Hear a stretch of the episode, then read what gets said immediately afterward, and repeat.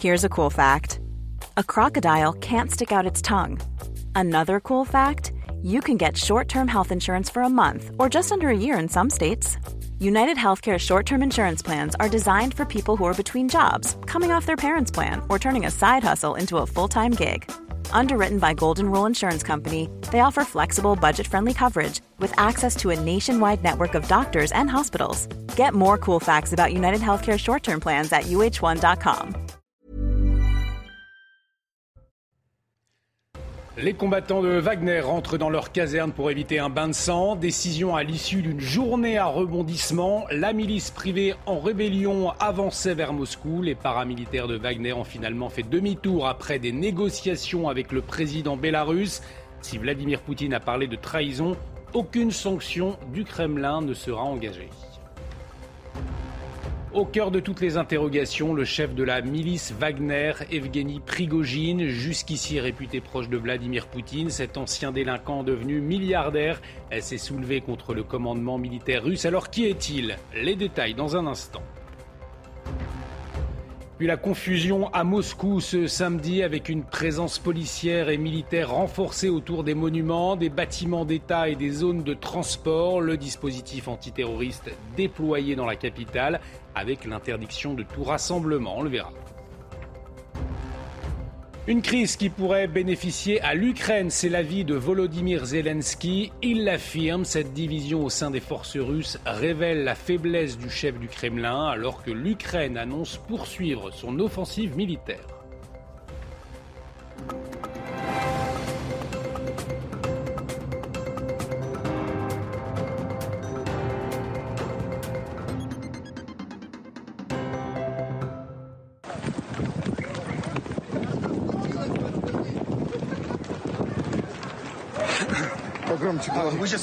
On vient d'entendre un énorme boom qui venait du centre de Rostov. On s'éloigne le plus vite possible de cet endroit.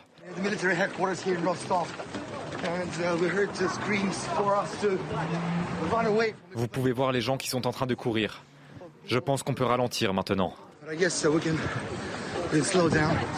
Ces habitants de Rostov en Russie paniqués après la prise de leur ville par la milice privée Wagner. Bienvenue sur CNews pour l'édition de la nuit, une édition consacrée essentiellement à la rébellion de la milice Wagner en Russie. Euh, ce samedi matin, son chef, Evgeny Prigogine, a annoncé avoir pris le contrôle de Rostov, ville stratégique du commandement russe pour ses opérations en Ukraine, avant d'avancer vers Moscou pour renverser le commandement militaire. Mais quelques heures plus tard, eh bien, volte-face. Il ordonne à ses hommes de faire demi-tour après une négociation avec le président bélarus. Retour sur ce coup de pression avec Maxime Lavandier. Son insurrection aura duré moins de 24 heures. L'impétueux chef de la milice Wagner, Evgeny Prigogine, au centre de l'image, annonce que ses troupes stoppent leur marche vers Moscou. Nous faisons demi-tour pour reprendre la direction inverse pour aller dans nos camps comme c'était prévu. Ce samedi matin, la ville moscovite de Rostov se réveille envahie par des chars et des soldats appartenant au groupe Wagner. Prigogine déclare s'être emparé du quartier général de l'armée russe, mais affirme que Rostov a été prise sans qu'une seule goutte de sang ne soit versée. Les habitants, paniqués par cette intrusion, fuit la ville. On vient d'entendre un énorme boom qui venait du centre de Rostov. On s'éloigne le plus vite possible de cet endroit. Pendant ce temps, la milice Wagner, forte de 25 000 hommes, progresse vers Moscou. Elle aurait été aperçue dans la région de Voronezh, à moins de 400 km de la capitale. De son côté, Moscou se barricade, cerné par les militaires, et renforce ses mesures de sécurité. Les moscovites, eux, refusent de céder à la panique. Il me semble que notre armée sera capable de l'arrêter Bon, c'est une sorte d'ambition de Prigogine, quand tu as beaucoup de gens sous tes ordres, que tu commences à ressentir une sorte de pouvoir. C'est peut-être pour ça qu'il a fait ça. Positionné comme médiateur, le président biélorusse Alexandre Loukachenko dit avoir négocié l'arrêt des troupes du groupe Wagner, sans que l'on sache encore les coulisses de ce revirement. Et après ces négociations, cette annonce du Kremlin, aucune poursuite pénale pour le chef du groupe Wagner et les combattants qui l'ont suivi. Une information ce samedi soir à laquelle réagissait sur le plateau de Frédéric Tadei Régis Le Sommier, directeur de la rédaction d'Omerta, et le géopolitologue Gérard Vespierre. Écoutez. Les personnes de Wagner qui n'ont pas participé euh, au coup euh, signeront automatiquement des contrats avec le ministère de la Défense, hein, on l'a évoqué tout à l'heure, et aussi euh, les combattants de Wagner qui ont participé à cette expédition ne seront pas poursuivis. Et, là, ça c'est une surprise, mais est-ce que ça va changer dans les jours qui viennent? Peskov explique qu'il n'y aura pas de changement dans le leadership de l'armée russe, ce qui était une demande de euh, Prigogine, c'est-à-dire de euh, la démission de Shoigu et de Gerasimov. Pour le moment, aucune de ces des désirs de Prigogine n'a été euh, exaucée. par le donc, On est devant une situation où il a fait marche arrière. Donc vraisemblablement, il peut y avoir eu des échanges limités à l'ultra nécessaire entre Poutine et Prigogine. Maintenant, le sort de Prigogine, effectivement, il ne sera peut-être pas poursuivi je ne vois pas comment euh, Prigogine maintenant va pouvoir se dégager du poignard que Poutine lui réserve. Et effectivement, un arrangement surprenant au vu des déclarations de Vladimir Poutine quelques heures plus tôt. Il parlait de trahison. Écoutez. C'est un coup dur qui a été porté à la Russie en 1917, alors que le pays se battait dans le cadre de la Première Guerre mondiale, mais la victoire lui a été volée. Les complots, les querelles et la politique menée dans le dos de l'armée et du peuple ont provoqué le plus grand choc, la destruction de l'armée et l'effondrement de l'État, la perte de vastes territoires. C'est ainsi que la tragédie de la guerre civile a vu le jour. Nous ne laisserons pas cela se reproduire. Nous protégerons notre peuple et notre État de toute menace, y compris d'une trahison interne. Des mesures concrètes seront également prises pour ramener la paix dans la région de Rostov-sur-le-Don. Elle reste difficile et les efforts des autorités civiles et militaires sont en fait bloqués. Je le répète, tout trouble interne est une menace mortelle pour notre État, pour notre nation. C'est un coup porté à la Russie, à notre peuple. Et nos actions pour protéger la patrie d'une telle menace seront fermes.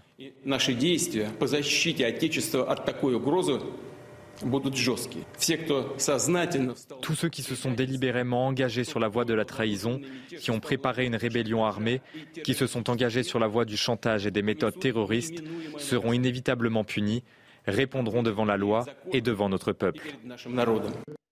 Et regardez ces images. Après les négociations, Evgeny Prigogine a ordonné à ses troupes de quitter la ville de Rostov et le chef de Wagner qui a quitté la ville sous les applaudissements de certains habitants qui sont venus le salier. Alors cette question, qui entre Vladimir Poutine et Evgeny Prigogine sort renforcée de cette crise? Voyez l'analyse de l'ancien diplomate et spécialiste de la Russie, Eugène Berg.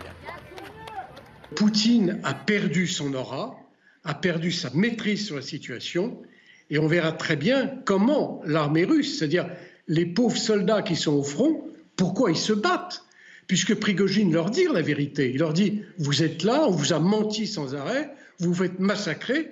Est-ce qu'ils vont continuer à se battre? Est-ce qu'ils vont continuer à défendre des territoires auxquels ils ne croient plus? Donc, même si, si Prigogine n'a pas gagné la mise, euh, il était difficile de croire qu'il allait prendre le pouvoir, il a gagné finalement une espèce d'aura où il a dit la vérité aux gens.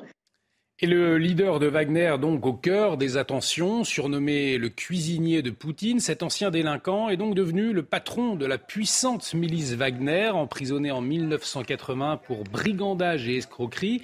Euh, il fait fortune en ouvrant un restaurant en 1990 et se rapproche ensuite de Vladimir Poutine. Voyez la suite tout de suite avec Maxime Lavandier.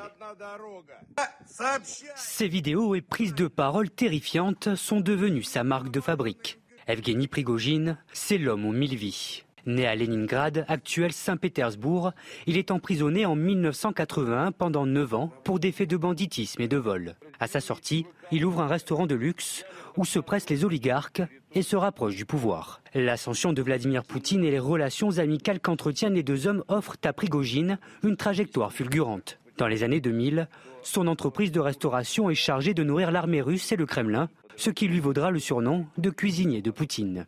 Réputé milliardaire, bien que sa fortune ne soit pas connue, il fonde en 2014 le groupe Wagner, une milice privée composée de vétérans et d'anciens prisonniers. Forte de 25 000 hommes, elle permet à la Russie d'étendre son influence en Afrique, en Syrie ou encore en Libye. C'est en 2022 que le groupe Wagner et son créateur se font connaître lorsque la milice seconde l'armée russe sur le front de la guerre en Ukraine. Critiqué pour sa cruauté, Wagner est à l'image de son impétueux fondateur. Prigogine, c'est un faucon. Remplacer Poutine par Prigogine, c'est pas vraiment une bonne nouvelle. Prigogine, à la tête de la Russie, il mobilise et puis il rase l'Ukraine euh, de manière encore plus radicale. Discret voire inconnu il y a encore quelques années, Prigogine apparaît comme l'une des figures les plus troubles du système poutinien. Sanctionné par l'Union européenne, il l'est également par Washington pour son rôle présumé dans l'ingérence russe dans la présidentielle américaine de 2016. Et Evgeny Prigogine, qui a donc fondé, on l'entendait, le groupe paramilitaire Wagner, c'était en 2014. Il compte aujourd'hui 25 000 hommes. Un groupe souvent accusé de commettre des crimes de guerre barbares sur plusieurs territoires, mais qui sont précisément ces mercenaires? Voyez les éléments de réponse signés Sarah Varny. C'est en 2014, avec l'annexion de la Crimée par la Russie, que l'on entend parler pour la première fois du groupe Wagner. Né le 1er mai 2014, le groupe paramilitaire fondé par Evgeny Prigogine et Dmitri Outkin travaille dans l'ombre du Kremlin. Une organisation régulièrement accusée de crimes de guerre et crimes contre l'humanité. Elle est composée de mercenaires recrutés parmi des anciens agents du renseignement russe, ainsi que des anciens soldats et même des prisonniers. Une milice privée qui sème la terreur dans plusieurs pays et dont l'objectif est d'y installer des zones pro-Kremlin. Après la Crimée, le groupe Wagner se dirige ensuite en Syrie en 2015, puis s'attaque à l'Afrique et se déploie en Centrafrique, en Libye puis au Mali en 2021. Ce continent reste aujourd'hui encore le pôle stratégique de l'organisation où ses combattants les plus expérimentés s'installent. L'objectif est de fomenter l'instabilité en Afrique pour établir une confédération d'États anti-occidentaux. Mais leurs missions ne sont jamais dénuées d'intérêt. Prigogine profite des déploiements dans les différents pays pour mettre la main sur des ressources minières, gaz et pétrole en Syrie, or diamants et exploitation forestière en Centrafrique. Aujourd'hui, avec la guerre en Ukraine, il cherche une dimension politique. Et une milice privée très proche de l'armée euh, régulière russe. Les deux travaillaient main dans la main. Vous voyez les précisions du criminologue Alain Bauer. Une partie des troupes de Wagner s'entraînent avec les troupes de l'armée, dans les camps de l'armée. Et donc la relation qui existe au niveau de la base entre les troupes de Wagner et les troupes de l'armée sont à peu près les mêmes euh, que, enfin, explique sans doute une certaine réticence de la base de l'armée à obéir à d'éventuelles instructions, car la base de l'armée russe pense exactement la même chose de sa hiérarchie que ce que dit Prigogine. En tout cas, la confusion a régné tout au long de la journée de ce samedi, alors que le chef de la milice Wagner prenait le contrôle de certaines installations militaires dans la ville de Rostov-sur-le-Don. Eh bien, des mesures de sécurité étaient prises dans le même temps à Moscou, avec la crainte affichée des autorités d'une possibilité d'une rébellion contre le pouvoir russe. Corentin Brio. Moscou dans la confusion. La ville s'est vite organisée à l'annonce de la progression du groupe Wagner vers la capitale russe, tout d'abord en renforçant ses mesures de sécurité, avec une présence policière et militaire accentuée autour des monuments, bâtiments d'État et zones de transport. Le maire a même décrété que ce lundi serait un jour chômé pour limiter les déplacements. Personnellement, moi et mes proches, nous croyons et espérons que tout ira bien, que l'ordre prévaudra. Nous espérons une issue positive. Ça n'a jamais été calme en Russie. Il y a toujours des rébellions. Il y a toujours eu des partages d'influence et de pouvoir. C'est comme ça. Aux alentours de la ville, des images montrent les autorités creuser une tranchée sur une autoroute pour freiner l'avancée de la milice. Plusieurs axes routiers menant à Moscou ont également été barrés. Enfin, ce samedi matin, Vladimir Poutine avait annoncé le déploiement du dispositif antiterroriste sur la capitale, avec notamment l'interdiction de tous les rassemblements publics. Et les réactions à l'international ont été nombreuses tout au long de ce samedi, à commencer par celle de l'Ukraine, pour qui Prigogine a humilié Poutine, euh, le président Volodymyr Zelensky, euh, qui a pointé sur les réseaux sociaux la faiblesse de la Russie avec ces mots. Aujourd'hui, le monde a vu que les patrons de la Russie ne contrôlent rien, rien du tout, chaos complet, absence totale de toute prévisibilité. Plus vos troupes resteront longtemps sur les terres ukrainiennes, plus elles apporteront de dévastation à la Russie, plus cette personne est au Kremlin, plus il y aura de catastrophes. Un message donc de Volodymyr Zelensky après avoir affirmé que Vladimir Poutine eh bien, avait très peur. Écoutez. L'homme du Kremlin a évidemment très peur et se cache probablement quelque part sans se montrer. Je suis sûr qu'il n'est plus à Moscou Il appelle quelque part et demande quelque chose. Il sait de quoi il a peur parce qu'il a lui-même créé cette menace.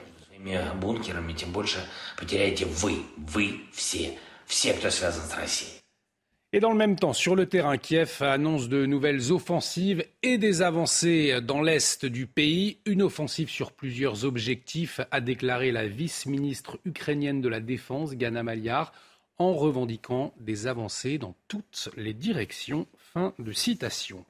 Alors, comment la crise en Russie a-t-elle été perçue euh, par les Ukrainiens? Eh bien, je vous propose d'écouter ces quelques témoignages. Je pense que c'est très amusant tout ce que nous avons à faire, c'est regarder et encourager les deux camps. J'espère qu'ils nous laisseront tranquilles et qu'ils s'acharneront l'un contre l'autre. Poutine va devoir rappeler certaines troupes parce qu'il aura besoin d'aide là-bas et du coup ce sera plus facile pour nous. Je pense que cela aura une incidence sur les combats, car nous savons que la région de Bakhmut était principalement tenue par Wagner et qu'ils étaient considérés comme dangereux pour nos troupes. Il est possible que certaines forces se retirent et que l'armée russe régulière intervienne. Et comme nous le savons, ils n'ont pas autant de sang-froid et ils seront peut-être plus faciles à vaincre. Et tout au long de la journée de ce samedi, le monde avait les yeux rivés vers la Russie et des réactions très nombreuses à l'international. Juliette Sada. Une situation en Russie scrutée par le monde entier, à commencer par les Occidentaux, parmi lesquels l'OTAN et l'Union européenne. Nous surveillons de très près l'évolution de la situation en Russie. Nous sommes en contact avec les dirigeants européens et les partenaires du G7. Les États-Unis ont annoncé aussi ne rien changer au soutien apporté à l'Ukraine. Washington compte rester en étroite coordination avec ses alliés. En France, Emmanuel Macron a fait savoir qu'il suivait la situation de près et que l'Hexagone restait concentré sur le soutien à l'Ukraine. Un discours partagé par la première ministre italienne Giorgia Meloni. Euh, Ce qui m'intéresse, c'est l'Ukraine. Et je crois qu'il ne faut pas se laisser distraire de notre soutien à l'Ukraine. Un dossier sur lequel l'Europe a fait preuve d'une lucidité et d'une capacité stratégique qui n'était pas toujours au rendez-vous auparavant. Il faut continuer. Outre-Manche, la préoccupation va à la sécurité des civils. Nous gardons un œil attentif sur la situation et sur son évolution sur le terrain. Nous sommes en contact avec nos alliés. Je m'adresserai d'ailleurs à certains d'entre eux plus tard dans la journée, mais je voudrais dire que le plus important pour chaque partie est de protéger les civils. Quant à l'Allemagne, le ministère des Affaires étrangères s'inquiète pour ses ressortissants et conseille aux voyageurs allemands d'éviter le centre-ville de Moscou jusqu'à nouvel ordre, ainsi que les installations gouvernementales, en particulier militaires. Et le président américain Joe Biden s'est entretenu par téléphone ce samedi sur la situation en Russie, un échange avec ses homologues français, allemands et britanniques. C'est ce qu'a précisé la Maison-Blanche. Voyez les précisions depuis New York d'Elisabeth Guedel. Le renseignement américain avait détecté dès le mois de janvier des signes de tension entre le leader du groupe Wagner et l'état-major russe. Hein, selon les médias, les responsables américains avaient anticipé qu'Evgeny Prigogine se préparait à défier Moscou en amassant une grande quantité d'armes et de munitions près de la frontière russe. Ils en avaient même alerté les élus du Congrès, mais ils ont été surpris par la rapidité de l'escalade. Alors pour le moment, les Américains observent, ils ne savent pas ce que les derniers développements signifient en termes de stabilité pour la Russie. La Maison-Blanche et le département d'État multiplient les contacts avec les alliés. Joe Biden, le président, ne sait pas encore euh, publiquement exprimé. Il passe le week-end à Camp David, qui est la résidence d'été des présidents américains, pas trop loin de euh, la Maison-Blanche, à moins de 100 km au nord. Il est avec ses proches conseillers. Il y a tout ce qu'il faut sur place pour rester informé en permanence sur la situation en Russie. Et une situation en Russie suivie de près également en France et particulièrement par les communautés russes et ukrainiennes installées dans l'Hexagone. Alors, comment ont-elles perçu les événements? Voyez ces quelques réactions recueillies par Léo Marcheguet et Florian Paume. L'Ukraine pourra utiliser ce moment pour percer les lignes de front, surtout à Bakhmut qui depuis des mois est la ligne la plus chaude d'Ukraine. Euh, Donc euh, forcément j'espère que l'armée ukrainienne euh, pourra profiter de ce moment pour percer les lignes de front. C'est difficile de dire qu'est-ce que sera là-bas dans quelques jours, je ne sais pas. Pour moi ça ne donne pas l'espoir parce que pour ce moment il y a beaucoup de choses à faire encore pour construire pour euh, aider les gens. La qualité euh, soldats russes et qualité ukrainienne, c'est presque moitié, mais, mais on est fort. c'est notre terre, c'est notre pays et on doit le rester au stable et on doit le pousser. Restez avec nous sur CNews. Dans un instant, retour sur le film des événements en Russie avec la rébellion du groupe Wagner, la milice privée qui avançait vers Moscou pour renverser le commandement militaire avant de faire demi-tour après des négociations avec le président bélarus. On y revient largement en détail dans un instant. Excellente nuit sur notre antenne. Retrouvez tous nos programmes et plus sur cnews.fr.